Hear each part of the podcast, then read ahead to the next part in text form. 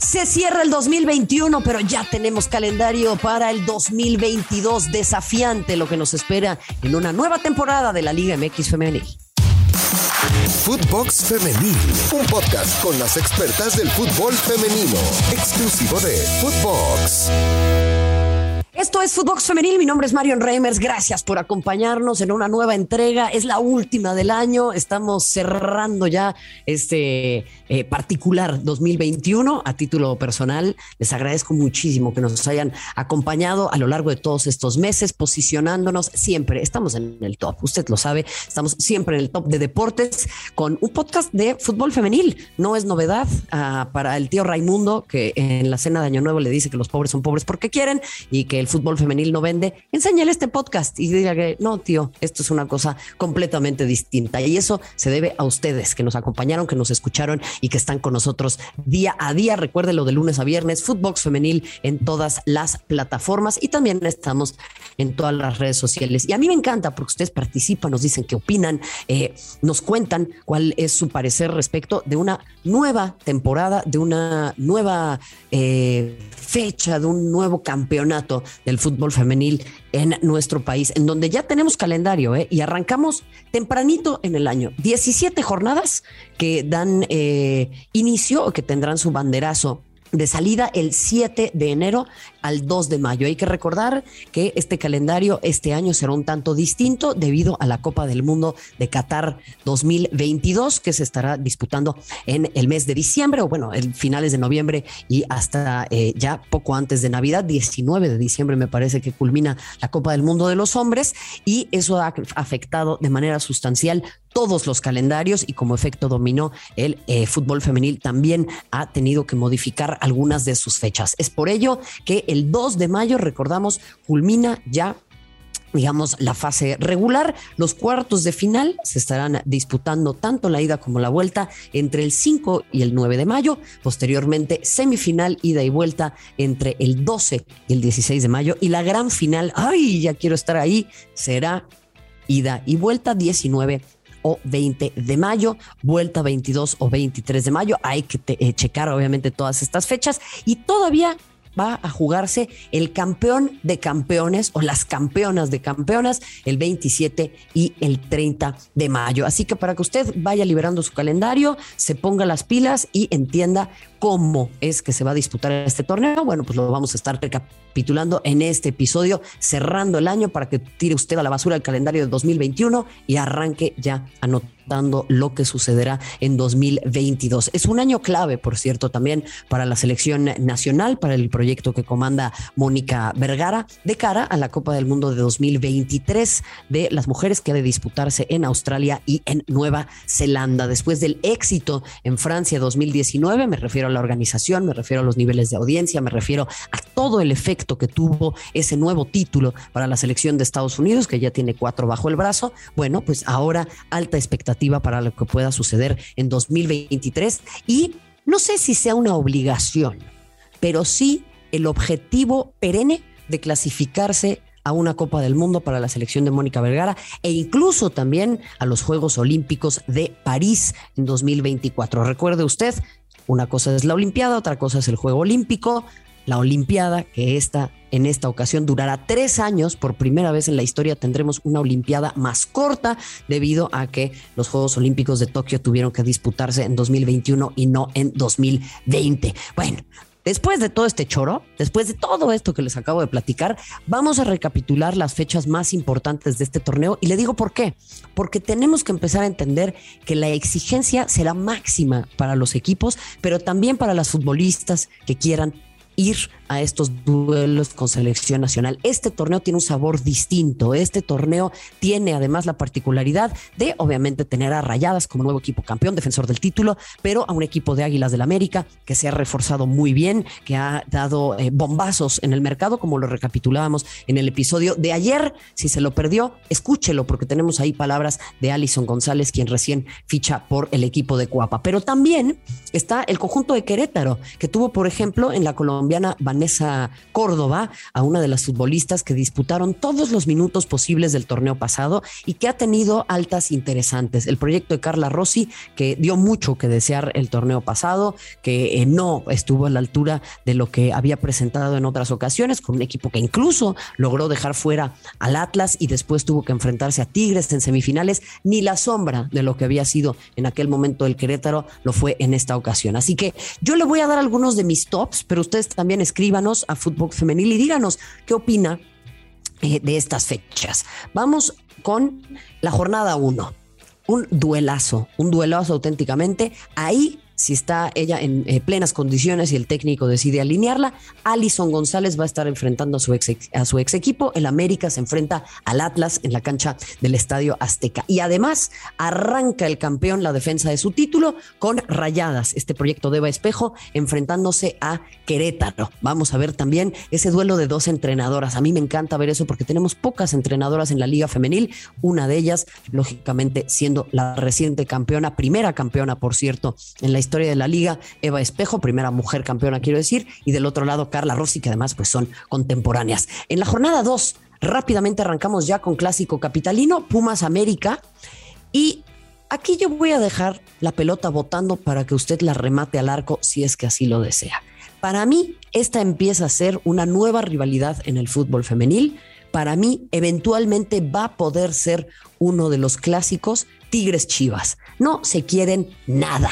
Estas cada vez que se ven la cosa termina en pleito, eh, cada vez que se ven son duelos muy férreos, incluso eh, en temporada regular, bueno, se dan hasta con la cubeta. Es de mis partidos favoritos. Tigres, Chivas, siempre contendientes. Y bueno, ahí veremos qué tanto puede mostrarse el equipo de la Sultana del Norte después de haber perdido aquella final en su casa y de haber dejado ir algunas futbolistas importantes. Jornada 3, clásico, clásico nacional del fútbol femenil. Y a mí que no me vengan con que es el América Chivas, lo digo con mucho cariño. Ese es un clásico heredado de los hombres van a estar enfrentándose el conjunto de Tigres y de Rayadas. Pero ¿qué cree? Que me acabo de equivocar, porque en realidad en la jornada 3 se enfrentan América y Rayadas. Para mí el clásico nacional es Tigres Rayadas, pero ese va a darse hasta la jornada 16, en donde tendremos clásico tapatío y clásico, clásico regiomontano, que para mí es el clásico nacional, jornada 16. Así que remontamos en la jornada 3, ya le decía yo, América Rayadas.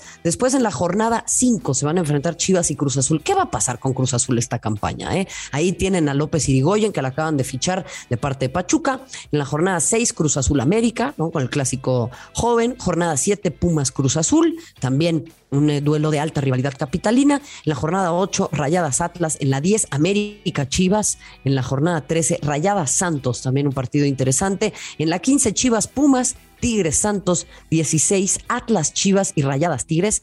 Ojo, ya le decía yo, clásico tapatío y clásico regio. Y en la 17, Tigres América en aquella reedición de la final en donde alcanza a levantar el título América y Chivas Rayadas, también un partido de alto calibre. Ya le decía yo, para mí eh, hay que eh, reentender y rediseñar lo que son nuestros clásicos y también, bueno, a ver, vamos a hablar de quienes tienen la obligación de dar mejores resultados esta campaña.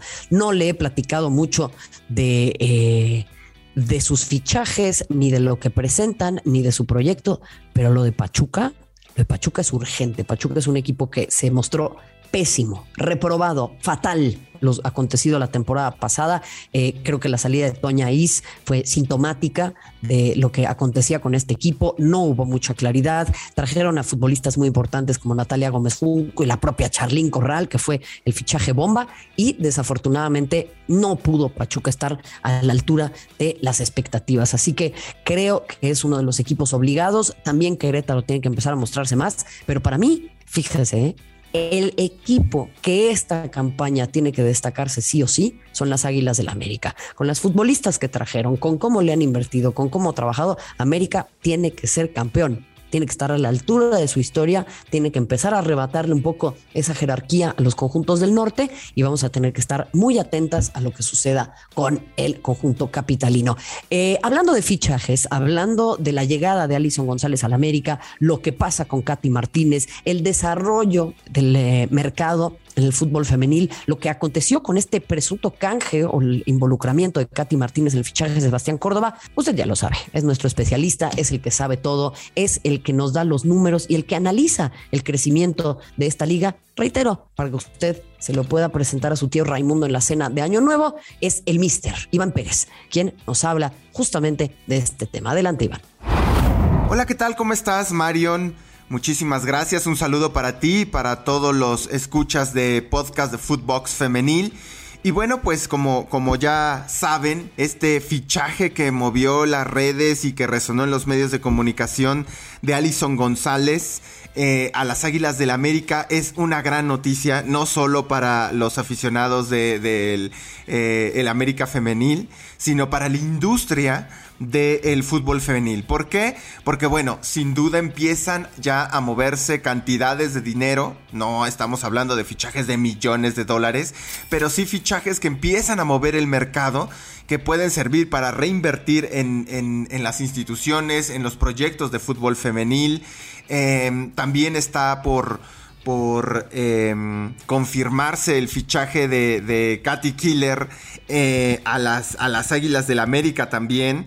Eh, y, que de alguna manera, como parte de una operación eh, donde estuvo involucrado Sebastián Córdoba, y todas estas operaciones, tanto la de Katy Martínez como la de Alison González, son importantes porque empiezan a ver los equipos que pueden, obviamente, comercializar en el buen sentido, como, como lo es en la industria del fútbol, el talento del fútbol femenil.